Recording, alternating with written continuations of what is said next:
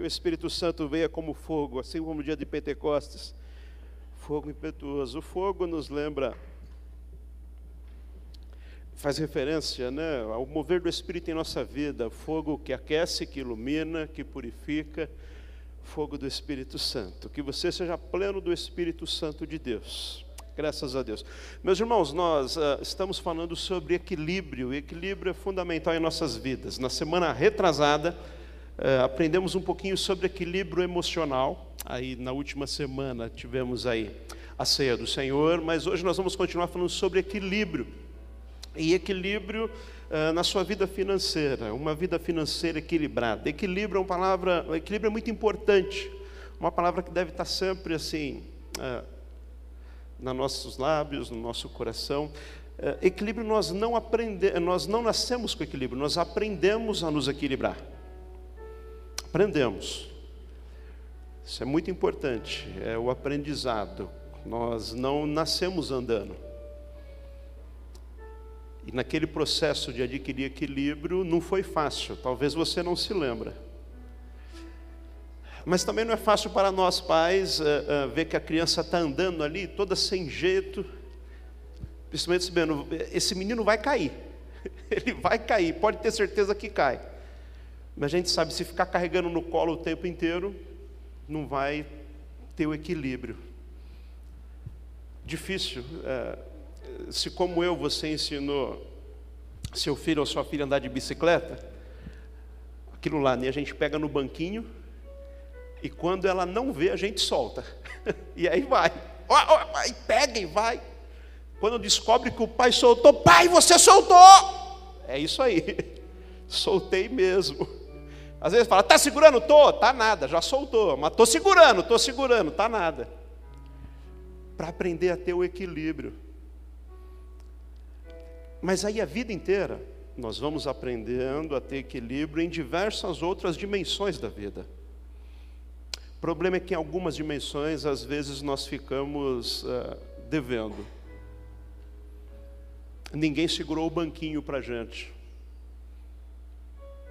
Muitas pessoas ficaram desequilibradas emocionalmente.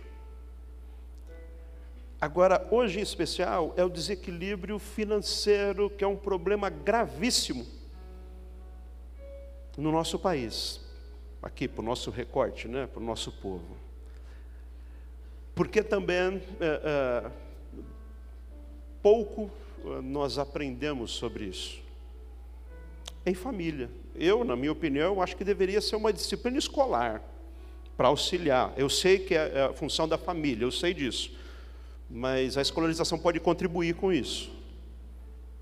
Aprender a pessoa a ter, a ensinar a pessoa a ter um equilíbrio financeiro. Mas uma ótima notícia para você: você está na sua família espiritual e este é o melhor ambiente para aprendermos, aprendemos de Deus tudo que a sua família biológica deixou a desejar a família espiritual vem para completar. Amém? Glória a Deus. Que bom isso. Que bom que nós temos aqui um ambiente de aprendizado, de ensino, de acolhimento, de amparo, de proteção, de oração, de envio. Glória a Deus. Que bom. Uma vida financeira equilibrada é importantíssimo. O equilíbrio é importante, inclusive, para você andar bem, para você decolar. Sabe o que o pessoal que cria é, por exemplo, papagaio faz para ele não sair voando? Já viu isso daí? Já viu alguém que cria papagaio? E às vezes a gente fala, já cortou as asas? Não, se cortar as asas, ele voa e vai embora, viu? E não é asa, né? É a, é a pena, né? A ponta da pena. A gente fala asa, né? Bom, a asa é a pena também, né? Tem que cortar uma só das penas, de uma só asa. Se cortar as duas, ele, o voo não fica tão bom, mas ele vai dar voo meio que de galinha, mas vai embora. Mas corta uma ponta de uma asa só, porque ele fica penso, fica penso. Penso é a fala de quem empinava a pipa igual eu, né? A gente amarrava a fitinha do outro lado. Você fez isso? Ficar, a obra não ficava muito boa. Fez isso, Elton? Amarrou a fitinha lá no. E fica o, o, papagaio com uma asa só, ele bate as, uma asa grande e uma asa pequena. Esse desequilíbrio faz com que ele não levante o voo. Assim é o avião, assim é tudo, assim é a sua vida. Se você não tiver equilíbrio, você não vai levantar voo. Nas suas emoções, no seu trabalho, na sua vida financeira. E às vezes nós ficamos com foco é, equivocado no ganho pouco, é, não tenho o suficiente, por isso não dá. Hoje você vai sair daqui com uma nova visão. Você vai sair daqui equilibrado para decolar na sua vida financeira, e esse é o propósito de Deus na sua vida. Se tem uma pessoa interessada em que você vá à falência, à bancarrota, viva na, na pindaíba mesmo, é o diabo. Ele tem muito interesse em que você seja uma pessoa desequilibrada em todas as áreas da sua vida e, e, e também na financeira. Ele tem muito interesse. Eh, nós estamos aqui eh, aprendendo com o livro Uma Vida com Propósito. Né? Às 11 horas hoje aprendemos mais um pouquinho. Graças a Deus, muita gente participando. Mas uma das coisas que nós aprendemos nesse livro fantástico, recomendo para você se ainda não comprou, Editora Vida, Uma Vida com Propósito, Pastor Rick Warning. Um livro de cabeceira, para ler várias vezes, para continuar lendo. Muito inspirador. Mas uma das coisas que ele nos ensina é o propósito que Deus tem na nossa vida, entre tantos, o propósito, porque Deus criou você, Deus criou você para a glória dEle. Para manifestar a glória dEle neste mundo. Ou seja, as pessoas olham para você e falam, uau! O que, que, tem de tão especial? O que, que, tem de tão sublime? Como é que consegue, nesse mundo que está esse caos, manter o equilíbrio, manter a ordem? O que é Jesus Cristo na sua vida, o Espírito Santo que habita em você. Então, quando você tem uma vida caótica, uma vida de desequilíbrio financeiro, tudo bagunçado, você não manifesta a glória de Deus. Quem sai lucrando, e é isso que o inimigo quer ver. Você é todo bagunçado. Mas o plano de Deus é te dar equilíbrio e você decorar e ter uma vida abundante. Não para ser soberbo, arrogante, prepotente, para manifestar a glória dele e falar: é Deus na minha vida, louvado seja o nome do Senhor. Aí é onde você vai, você manifesta. O perfume de Cristo que está em você se alastra por todo lugar. Então, é importante você ter uma vida equilibrada. Tem um dado para você aqui Uh, imagino que você vai ficar uh, impressionado como eu fiquei. Dados do IBGE, 23 de agosto de 2020. 57% dos divórcios no Brasil são motivados por problemas financeiros. 57% das pessoas admitem: o meu casamento fracassou, eu fui infeliz, mas o problema foi a grana. E a questão não é tinha pouco, porque quem tem muita grana também separa, sabe? A gente imagina, bom, então é porque faltou a grana que, que separou. Não. O índice de divórcio está em todas as faixas etárias sociais. Nas classes mais abastadas, o índice de divórcio é altíssimo. Então o problema não é ter muito ou ter pouco, o problema é ter o um equilíbrio e saber utilizar isso de forma abençoadora. Aliás, às vezes nós temos a impressão até que quem tem muito briga mais ainda, né? Briga mais ainda, porque quem não tem, não tem motivo para brigar também, né? 57%, isso sem falar os problemas que nós vemos de depressão, angústia, ansiedade, problemas que a pessoa tem no corpo por conta de preocupação, não dorme à noite, problemas das mais diversas ordens, são de origem financeira, por não saber administrar, não saber gerenciar, não saber cuidar vive totalmente desequilibrado. Nós precisamos aprender a ter uma vida equilibrada. Também muitas vezes nós falamos, é a crise. É a crise, é a crise. Olha, desde que eu me lembro, nós sempre vivemos em crise, meus irmãos. Não me lembro de nenhum momento que falou, não tem crise nenhuma, agora está tudo bem. A verdade é essa.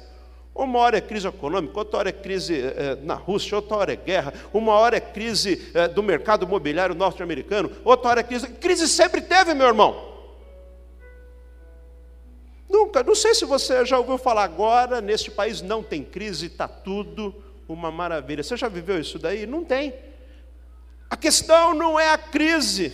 Uma frase para você escrever aí. Em tempos difíceis, Tempos difíceis geram pessoas fortes e pessoas fortes geram tempos mais fáceis. A questão não é a crise, a questão é como você encara a crise. Você pode focar o seu olhar na crise e interiorizar aquilo e dizer: estou perdido, está acabado, não tem mais jeito, melhor nem levantar da cama. Sabe aquela pessoa que é pessimista? Já que não vai dar certo, melhor nem fazer, né? Não vai dar certo mesmo, então vou ficar por aqui mesmo. Pessimista tem um pouquinho de preguiçoso também, né?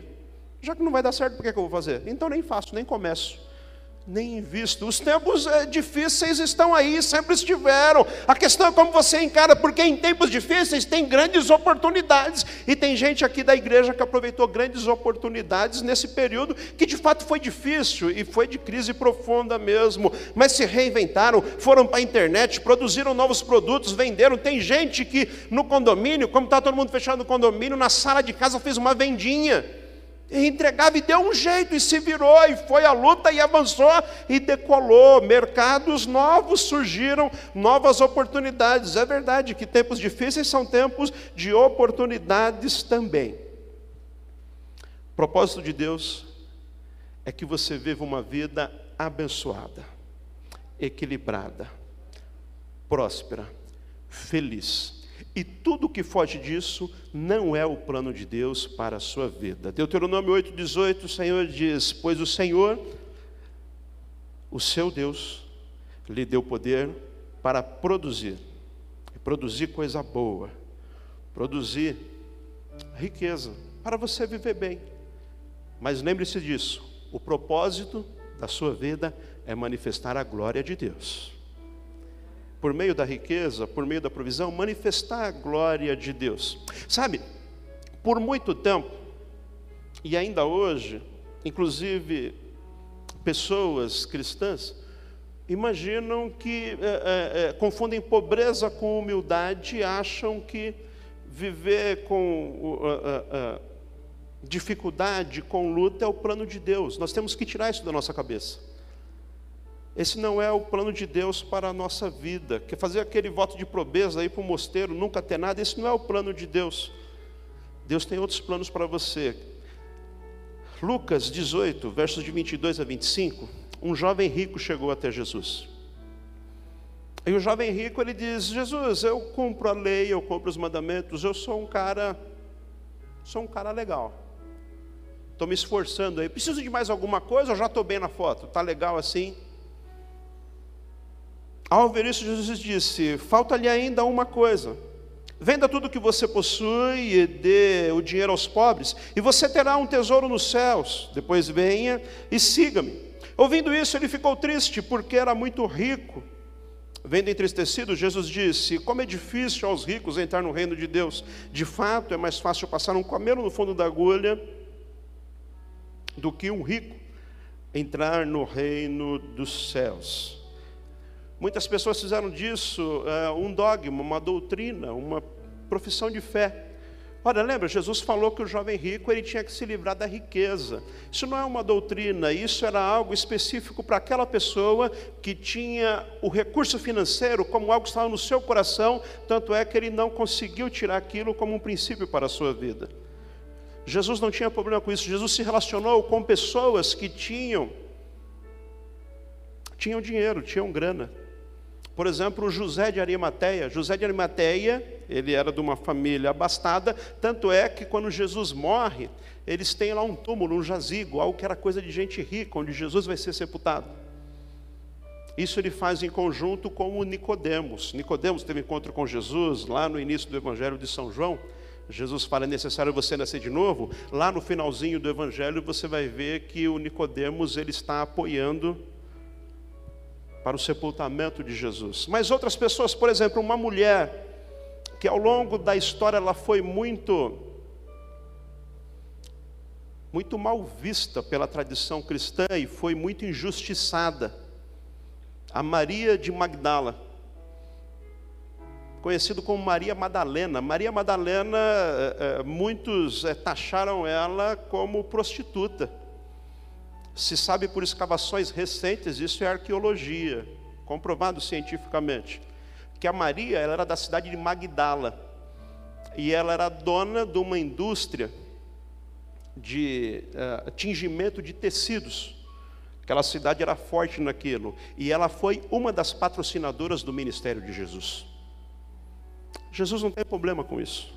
Nós é quem temos problema com isso e precisamos aprender a isso não ser mais um problema na nossa vida. Ter uma vida abençoada, próspera, para a glória de Deus, para você viver bem, oferecer àqueles que necessitam da sua ajuda, contribuir na casa do Senhor, viver uma vida abençoada. Esse é o plano de Deus para você. Para falar um pouco mais sobre isso, quero ler para você a parábola que Jesus nos propõe em Mateus capítulo 25, que é a parábola dos talentos. Mateus capítulo 5, versos de 14 a 29. Mateus 25, de 14 a 29. O tema aqui nesse Mateus 25 é o reino dos céus, é o reino de Deus, é como nós temos aprendido, a parábola é, um, é, é, é uma história contada com um ensinamento mais profundo para nós meditarmos, algo da cultura oriental. Mateus 25, 14 a 29, Jesus falando. E também será como um homem que, ao sair de viagem, chamou seus servos e confiou-lhes seus bens. A um deu cinco talentos, a outro dois e a outro um, a cada um de acordo com a sua capacidade. Isso é muito importante. Cada um de acordo com a sua capacidade. Em seguida, partiu de viagem. O que havia recebido cinco talentos saiu imediatamente, aplicou-os e ganhou mais cinco. Também o que tinha dois talentos ganhou mais dois. Mas o que tinha recebido um talento saiu, cavou um buraco no chão e escondeu o dinheiro do seu senhor. Depois de muito tempo, o senhor daqueles servos voltou e acertou contas com eles. O que tinha recebido cinco talentos trouxe outros cinco e disse: O senhor me confiou cinco talentos, veja, eu ganhei mais cinco. O Senhor respondeu: Muito bem, servo bom e fiel, você foi fiel no pouco, eu o porei sobre o muito. Venha e participe da alegria do seu Senhor. Veio também o que tinha recebido dois talentos e disse: O Senhor me confiou dois talentos, veja, eu ganhei mais dois. O Senhor respondeu: Muito bem, servo bom e fiel, você foi fiel no pouco, eu o porei sobre o muito, venha e participe da alegria do seu senhor. E por fim, veio o que tinha recebido um talento e disse: Eu sabia que o Senhor é um homem severo, que colhe onde não plantou e junta onde não semeou. Por isso, tive medo. Tive medo, saí e escondi o seu talento no chão. Lembre-se desse trechinho, isso é muito importante tive medo, saí e escondi o seu talento no chão. Veja, aqui está o que lhe pertence. O Senhor respondeu: servo mau e negligente, você sabia que eu colho onde não plantei e junto onde não semeei. Então você devia ter confiado o meu dinheiro aos banqueiros, para que quando eu voltasse eu recebesse de volta com juros. Tirem o talento dele e entreguem-no ao que tem dez, pois a quem tem, mais será dado, e terá em grande quantidade. Mas a quem não tem, até o que tem lhe será tirado. Uau! Dura essa palavra de Jesus. Dura essa palavra. Tem um princípio espiritual muito importante aqui para nossas vidas alguns princípios espirituais muito importantes. Primeiro é que Deus distribuiu o talento a todos, segundo a capacidade que você já tem. Você tem capacidade, você tem potencial, você tem talento, você tem dons do Espírito Santo. Todos têm, e você também tem. Ficar pensando que não tem é estratégia do inimigo para roubar você na sua produtividade. Você tem talento. O talento que Deus te deu tem um propósito: ser multiplicado, ser investido. E não apenas neste mundo, esse é o princípio espiritual que eu quero começar aqui com vocês. que recebeu cinco, trabalhou, e o texto fala que recebeu cinco e imediatamente saiu na hora. Já venceu o espírito da procrastinação, do deixa para depois, vamos fazer outra hora, agora não dá, agora estou cansado. Quem sabe um dia, quem sabe quando os ventos melhorarem, mas quem fica esperando os ventos, não semeia que recebeu cinco, e talvez por isso ele multiplicou e conseguiu mais cinco, porque de imediato ele foi. A hora é agora, o momento é já, amanhã é dia de levantar e ir à luta, e o Senhor é contigo, e você vai prosperar e vai multiplicar aquilo que Deus tem te dado. Vai multiplicar. Vai multiplicar. Que recebeu dois também foi, mas o que recebeu um, primeiro, o texto fala que ele teve medo. Já aprendemos que o espírito do medo não é do Senhor, Ele nos deu espírito, poder, amor e equilíbrio, não de medo. O medo é do inimigo, que quer que você se encha de medo mesmo. E com esse medo, nós ficamos apenas no plano natural. O que, que fez o que recebeu um? Colocou na terra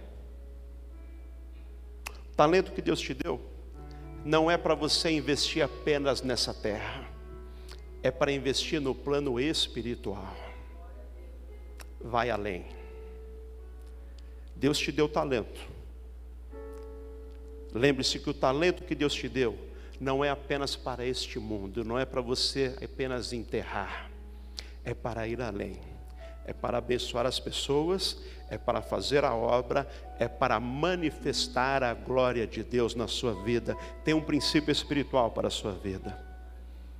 Muitas vezes o talento que nós nos Deus, nós estamos deixando apenas na terra, apenas neste mundo, esquecendo da eternidade, esquecendo do plano maior esquecendo do projeto que Deus tem para a nossa vida, que vai para além do natural, é espiritual.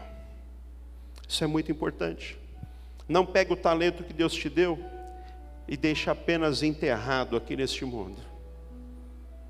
Viva todo o propósito que Deus tem para a sua vida, e é muito maior, é eterno.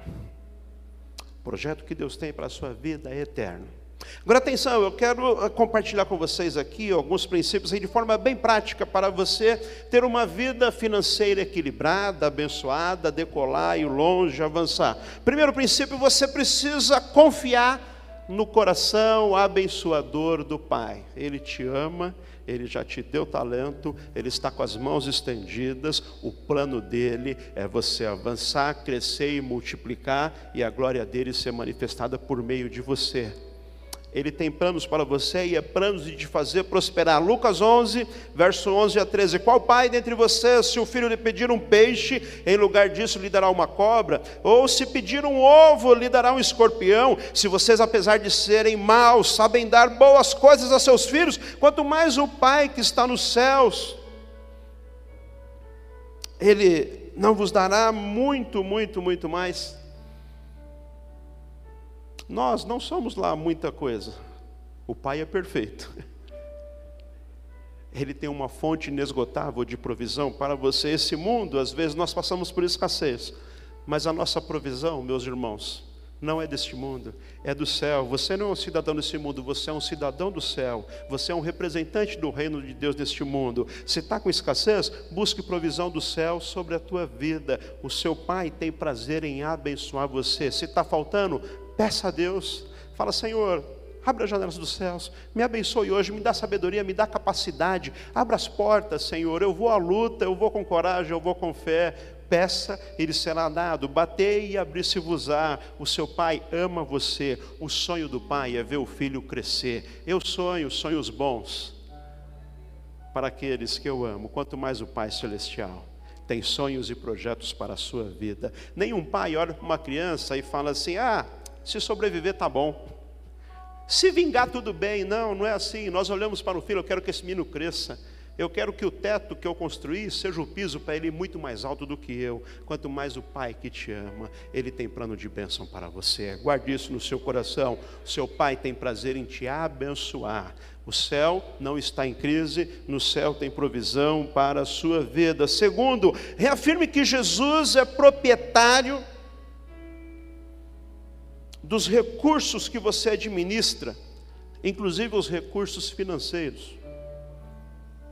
O Senhor nos colocou nesse mundo para administrar e gerenciar esse mundo. Agora tudo pertence a Ele, inclusive a minha e a sua vida pertence a Ele. Nós a temos por empréstimo, meus irmãos. Esse papo, a vida é minha, eu faço o que eu quero, isso é uma ingerência, é uma apropriação indébita, isso é uma mentira do diabo. A vida não é minha, eu faço o que eu quero.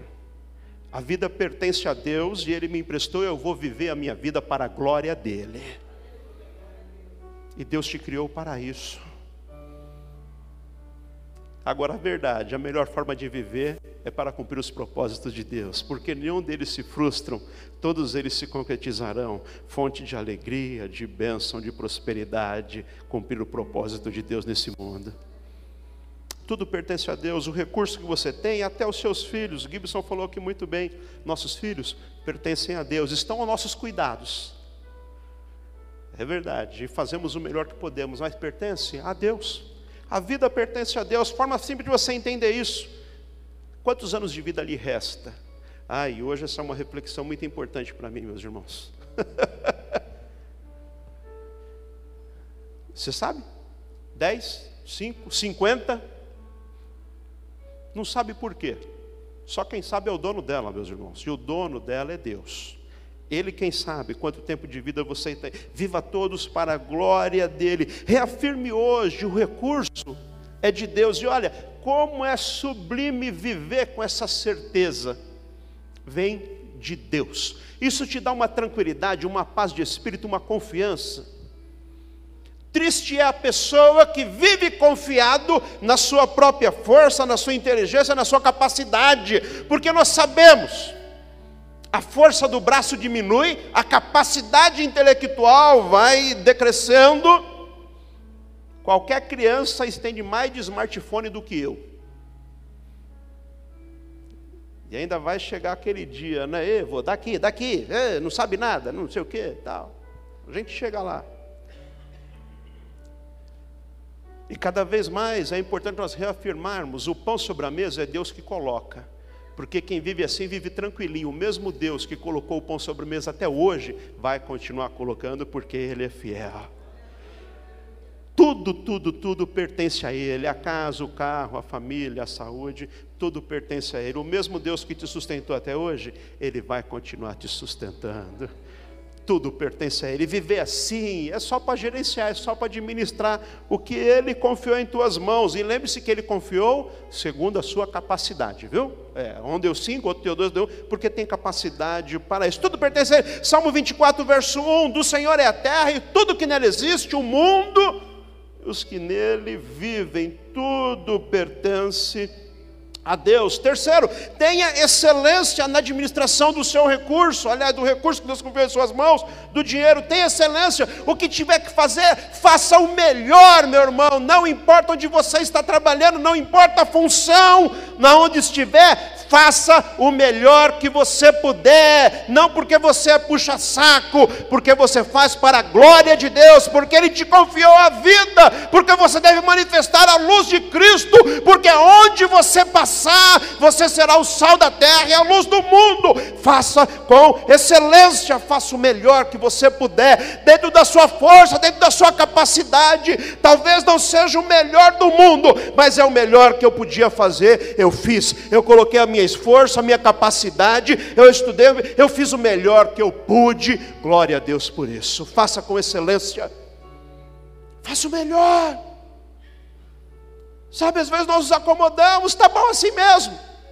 Às vezes nós procuramos o mais prático, fez assim por quê? Porque era mais prático, mais rápido. Mas nem sempre o mais prático é o mais eficiente. Nós temos que procurar eficiência, excelência, fazer o melhor, porque o espírito da excelência habita em você. Não se conforme com qualquer coisa, não, meu irmão. E novamente, não diz respeito a ter muito ou ter pouco.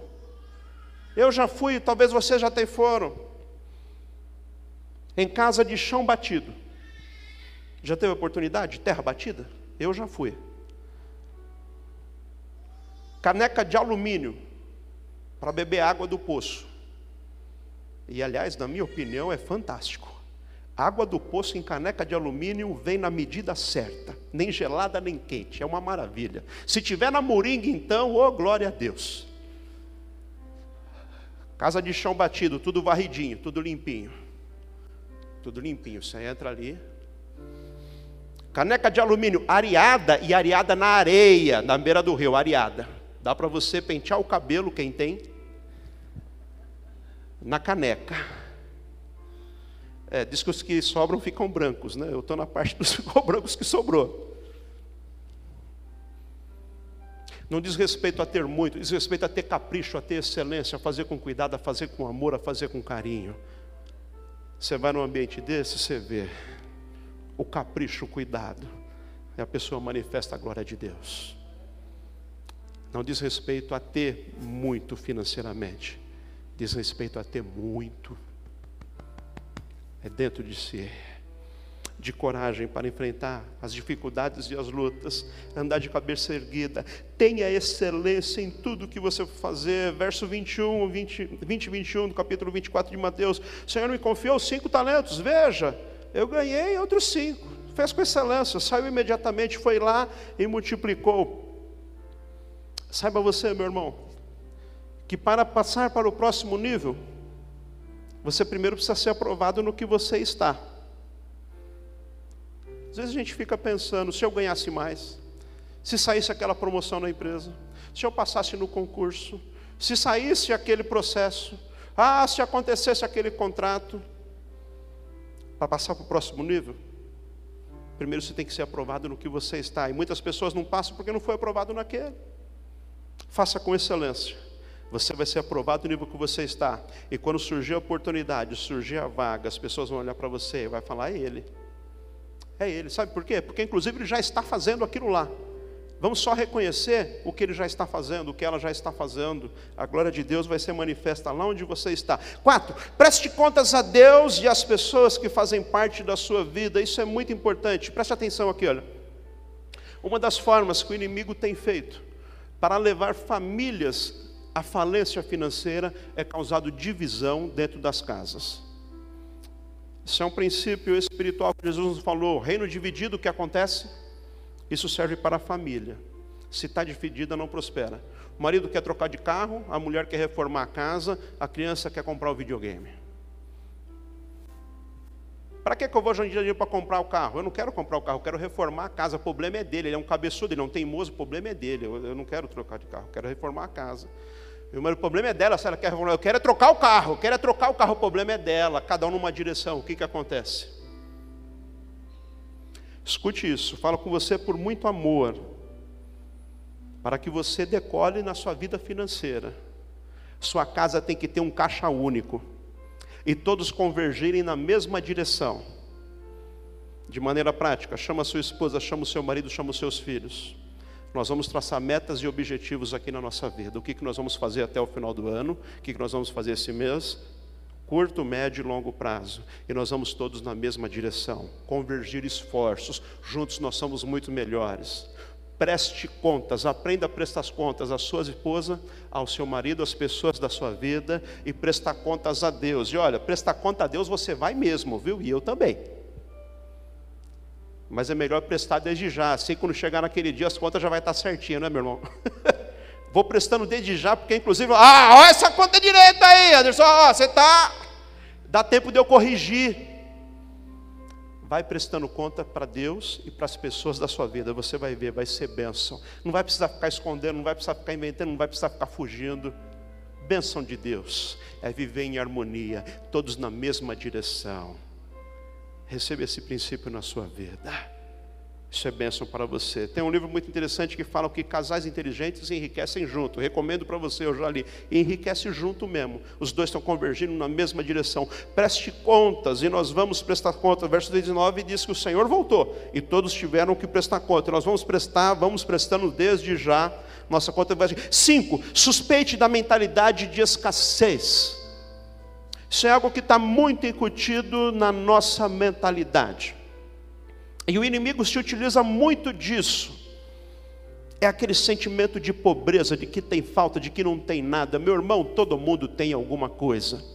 E a palavra de Deus nos garante isso. Um ganhou cinco, outro ganhou um. Todo mundo tem alguma coisa. E você tem muita coisa boa para oferecer. Tem conhecimento, tem talento, tem dom, tem força, tem inteligência, tem muita coisa boa aí na sua vida. Não enterre o talento. Saia para produzir. Você precisa vencer essa mentalidade de escassez. Essa mentalidade, eu sou pequeno, eu sou pobre, não tenho nada, fazer o quê? Eu nasci assim, a síndrome da Gabriela. Tem que vencer isso daí em nome de Jesus, meu irmão tem que vencer nesta noite. Eu quero orar por você e vencer esse espírito de escassez, de pobreza, de miséria, de deixa como está, é assim mesmo. Não, não é assim mesmo, não. Foi até hoje, mas eu tive um encontro com Jesus Cristo. O Espírito Santo veio fazer morada em mim. Ele tem me dado inteligência e capacitação. Eu vou fazer a diferença. Vovô foi assim, papai foi assim, mas eu não serei assim. Tive um encontro com Jesus, tem que vencer às vezes a mentalidade. Tem que vencer essa mentalidade, meu irmão, de escassez, de medo. Aquela vez eu tive medo. Eu soube que o Senhor é severo. Quem sou eu? Uh, cuidado, cuidado. E fica ali parado, paralisado. Não vai à luta, não investe, não produz. Vença hoje em nome de Jesus. Esse pensamento de escassez, de miséria, de pobreza. Vai avançar, meu irmão. Novamente, não é ter muito ou ter pouco. Não é isso. É ter capricho, cuidado, amor. Arregaçar as mangas e ir à luta. Vai produzir, vai crescer. Sexto e último, desfrute e reparta os novos níveis de prosperidade que Deus está te levando. Pois a quem tem, mais será dado, e terá em grande quantidade. Hoje Deus está te dando sabedoria, graça e unção, entendimento, está destravando você para viver um novo tempo de crescimento na sua vida. Talvez você fale, não vai ser fácil, eu quero te dizer, fácil não é mesmo, viu meu irmão? Não é mesmo. Aliás, se for fácil, que mérito tem? Eu quero ter mérito naquilo que eu faço. Você quer ter mérito naquilo que você faz? Então é bom ser difícil mesmo. É difícil, mas você tem capacidade, porque o Senhor dá conforme a capacidade. É isso que o texto diz: você tem capacidade. Não é fácil. Não é fácil. Tem batalha, mas tem vitória. Tem luta, mas tem triunfo. E o melhor de tudo, o vitorioso habita em você habita em você. Você precisa fazer escolhas muito importantes, inclusive hoje, uma escolha muito importante. Muito importante. Recentemente eu ouvi uma frase que tocou muito comigo, eu quero compartilhá-la com vocês, para nós encerrarmos. Nesse contexto de que não é fácil, que a vida é difícil, veja que frase linda. Na linha de frente, a batalha é mais ferrenha mas só na linha de frente você verá o gigante cair. Eu achei maravilhoso. Na linha de frente, na linha de batalha, ah, lá o bicho pega. Não é fácil não. É mais fácil estar tá lá nas últimas fileiras da batalha, não é? Nas últimas fileiras é mais confortável. Nas últimas fileiras, afinal de contas, onde o bicho está pegando lá na frente, lá o pau está comendo, lá é mais confortável, é mais tranquilo. Fazer parte de um ministério dá trabalho. Crescer espiritualmente, eu vou precisar jejuar, vou precisar orar, vou precisar meditar na palavra, dá trabalho. Melhor eu ficar tranquilinho.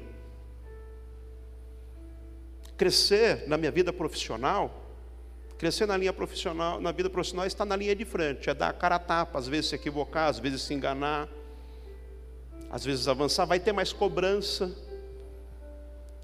Vai ter mais cobrança. Quanto maior a sua função, mais cobrança vai ter. John Maxwell fala algo muito interessante, né? Seu salário vai crescer de acordo com o tamanho do problema que você está disposto a resolver. Quanto maior o problema que você resolve, maior será o seu salário. Não quero resolver problema nenhum, quero viver na boa, vai ser o seu salário. Você vai estar lá no final. Mas se você quer ver gigante cair, você tem que estar na linha de frente. Às vezes nós ficamos tão acomodados, e é por isso que às vezes nós não vemos o milagre acontecer. Por isso que nós não vemos o gigante cair. A gente fala, poxa, o gigante caiu na vida do vizinho, né? A gente fica lá no fundo, olha, o gigante caiu. Onde? Onde? Cadê?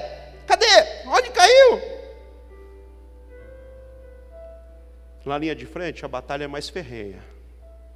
Mas é aí que você vê o gigante cair. Você tem que tomar um posicionamento, meu irmão, de dar uma virada na sua vida financeira, na sua vida emocional, na sua vida espiritual, de buscar um equilíbrio para você decolar e voar voos altos, porque é isso que Deus tem para a sua vida. Você crê nisso? Vamos para a linha de frente? Vamos para a linha de frente, vamos para a batalha, vamos para a guerra. Amanhã é segunda-feira, eu quero te enviar empoderado para uma semana abençoadíssima de cumprimento de projetos, de planos, de sonhos, de metas, de objetivos. Quero enviar você para a linha de frente, meu irmão. Pastor, na linha de frente não é fácil, não, não é mesmo. Mas é lá que você vai ver o gigante cair. É lá. É lá no seu trabalho. Aquilo que ninguém quer fazer, porque sabe, é difícil. Você fala, pode deixar que eu vou desenrolar esse angu aí. Eu vou fazer isso daí, é difícil, é. Deixa comigo. E aí vai estar o mérito. E as pessoas vão ver, ó, tá vendo fulano? Olha lá, é ele. Não para você ser soberbo, mas para a glória de Deus se manifesta na sua vida e as pessoas verem e você ter a oportunidade. Quando alguém chegar, como é que você fez? Você fala, é Deus, meu irmão. É Deus, é Deus. Vamos orar, fique em pé no seu lugar.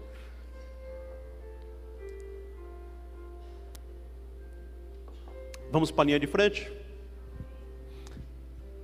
Quero orar por você. Quero orar por você que hoje também vai assumir um compromisso. Tem pessoas aqui que o Senhor falou muito na questão financeira, que precisa fazer mudanças.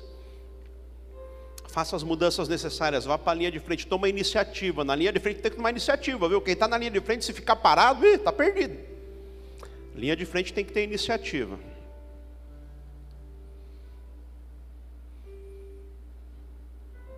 qual área da sua vida? Eu falei muito da área financeira, mas talvez o Senhor está falando muito com você em outras áreas que você está precisando buscar equilíbrio. Talvez você está aqui e nas suas finanças está até legal, você aprendeu a ser uma pessoa equilibrada, moderada, e que bom, permaneça assim, viu? Se você é dessas pessoas, glória a Deus. Mas talvez tenha outras áreas da sua vida que você está vivendo de forma desequilibrada. Talvez é na sua agenda, você não está conseguindo equilibrar a sua agenda. Está faltando tempo para os filhos, para a esposa, para a família, para o marido. Esse é um outro grande problema dos nossos dias, equilibrar a nossa agenda. Nós ficamos com essa impressão, o dia está mais curto, o dia está mais curto, encurtou os dias. Não, meus irmãos, os dias continuam tendo 24 horas, não mudou. Nosso excesso de atividades que mudou. Nós precisamos equilibrar isso daí. Quero convidar você a um minutinho refletir na sua vida qual área que você está precisando equilibrar. Talvez é na sua saúde mesmo, está desequilibrado aí, você precisa do, reequilibrar. Talvez a sua alimentação, importante. Talvez está precisando do equilíbrio emocional. Se uma pessoa explosiva, às vezes perde a estribeira, fala o que não deve fala o que não deve. Mas eu pedi desculpa, e que bom que você pediu desculpa. É a mesma coisa? Não é a mesma coisa. Porque as palavras são bombas, se bomba depois que explode, para voltar, tomar cuidado. Feche os seus olhos um instante. Qual área da sua vida está precisando de equilíbrio? E eu quero fazer um convite aqui, enquanto você está aí pensando um pouquinho da área que precisa de equilíbrio, se for financeira, eu já vou orar por você. Mas tem pessoas que precisam aqui de um equilíbrio espiritual. Deus preparou para você a igreja, a família da fé, para você viver uma vida espiritualmente equilibrada, saudável. E esse é o propósito da igreja. O propósito da igreja é ser saudável. Para ser saudável tem que ter equilíbrio. Se você está distante da família da fé, se você está distante de Jesus Cristo, é impossível estar equilibrado distante. É impossível. Hoje é dia de você voltar. E lembre-se disso, colocando Deus em primeiro lugar, todas as outras coisas encontrarão seus devidos lugares. Se o primeiro lugar está ocupado com algo que não é Jesus Cristo na sua vida, começou mal. E se começou mal, vai em sequência. Coloque Deus em primeiro lugar. Se você deseja hoje colocar equilíbrio na sua vida espiritual, você precisa voltar para Jesus Cristo, voltar para a família da fé, voltar para a igreja. Te convido esta noite a tomar essa decisão. A vir fazer parte da linha de frente com a gente. Aqui está cheio de homem e mulher de Deus que está na linha de frente.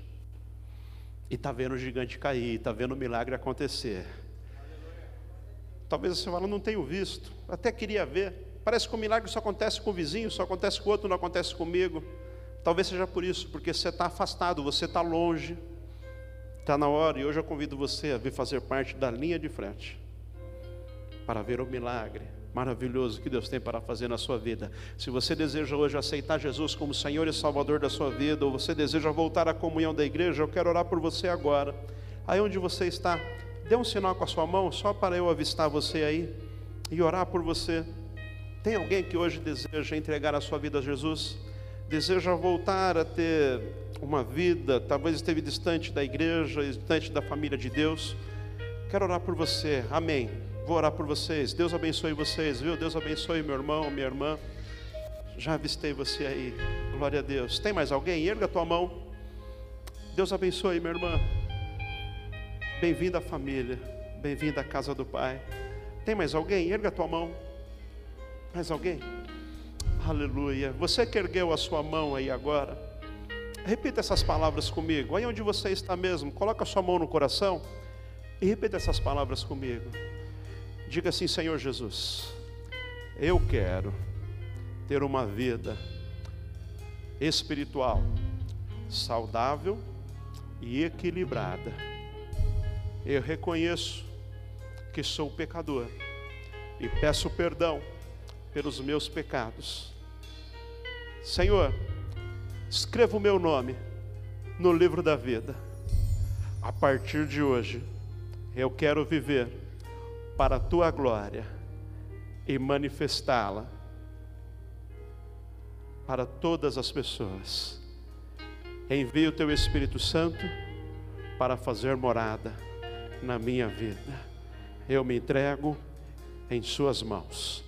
Em nome de Jesus, amém e amém. Glória a Deus. Vamos aplaudir o Senhor, meus irmãos. Que noite maravilhosa. Deus abençoe você, querido irmão, querida irmã. Deus abençoe. Deus abençoe você, minha irmã. Que dia lindo, maravilhoso. Vocês tomaram a decisão mais importante da vida de vocês, porque eu digo em nome dos demais que estão aqui, esta foi a decisão mais importante da nossa vida o dia que nós entregamos a vida a Jesus Cristo. Alguém vai até você aí conversar com você, viu? Receba com amor e com alegria. Bem-vindo à família. Deus abençoe você. Vamos orar todos juntos agora. Senhor, em nome de Jesus, nós queremos viver orientados pelo Teu Santo Espírito, viver uma vida equilibrada, uma vida saudável. Nós entendemos esta noite, Senhor, que o inimigo ele vem para roubar, matar e destruir. Ele tem roubado o equilíbrio, ele tem roubado de nós, Senhor ele tem roubado de nós a capacidade do crescimento, Ele tem roubado a visão, Ele tem roubado, Senhor, em muitas famílias ele tem roubado, Senhor, a produtividade, mas em nome de Jesus, nesta noite nós entendemos que o teu propósito é uma vida financeira equilibrada, abençoada, para manifestarmos a tua glória neste mundo. Em nome de Jesus, Senhor, envia o teu espírito de capacitação, repreenda, Senhor, todo espírito de escassez, todo sentimento, Senhor, de incapacidade, repreenda, Senhor, em nome de Jesus, toda limitação. Ah, Pai amado, que o teu povo esta noite saia daqui empoderado, enviado, Senhor, para fazer e fazer com excelência, para avançar no trabalho, para avançar em família, em nome de Jesus, Senhor, nos envie para fazer a tua obra. Não permita ao Espírito Santo que venhamos a enterrar o talento que o Senhor nos deu, viver com a visão curta apenas para este mundo. Não, Senhor, nos envia esta noite, homens e mulheres, jovens e adolescentes, Senhor, com uma visão ampla, visão de reino, visão de eternidade, visão, Senhor, de quem está neste mundo com um propósito e é manifestar a tua glória, Senhor repreenda toda malignidade, nos envie, Senhor, cheio da tua unção, cheio do teu poder, cheio da tua virtude, nos envie, Senhor, para ser melhores pais, para serem melhores patrões, melhores chefes, melhores funcionários, nos envie, Senhor, para gerenciar com excelência, para ser bênção, Senhor, lá na empresa, lá no trabalho, no ministério, ao longo da semana, Senhor, ah, com a força que o Senhor nos deu, com a capacidade que vem no céu, com a confiança que o Senhor tem em nós e por isso colocou em nossas mãos, segundo a nossa capacidade. Senhor, nos envie cheios, Pai amado, do teu Espírito, com ousadia, com equilíbrio, em nome de Jesus, Senhor. Ah, nos envie cheios, plenos desta palavra para avançar, crescer, multiplicar, em nome de Jesus. Tem uma bênção sobre você, meu irmão, sobre você, minha irmã, e é de multiplicação, é de crescimento, é de avanço, não é de escassez, não é, aleluia, não é de miséria, não. O Espírito Santo te capacita para o crescimento, para o avanço, para a excelência, para a bênção para manifestar a glória de Deus neste mundo, e todos verão a diferença entre o filho das trevas e o filho da luz. Você é um filho amado de Deus, você vai andar em equilíbrio, eu profetizo. Equilíbrio emocional sobre a tua vida, nos desafios em família, nos desafios no seu ambiente de trabalho, você será uma pessoa equilibrada, bem equalizada, nivelada, Lá na sua empresa, as pessoas verão em você o ponto de equilíbrio. Você será uma referência. Em nome de Jesus, eu profetizo essa palavra na sua vida. Você será o ponto de equilíbrio. As pessoas saberão. Vai falar com fulano, vai falar com ela. Eternamente ali haverá uma palavra em nome de Jesus.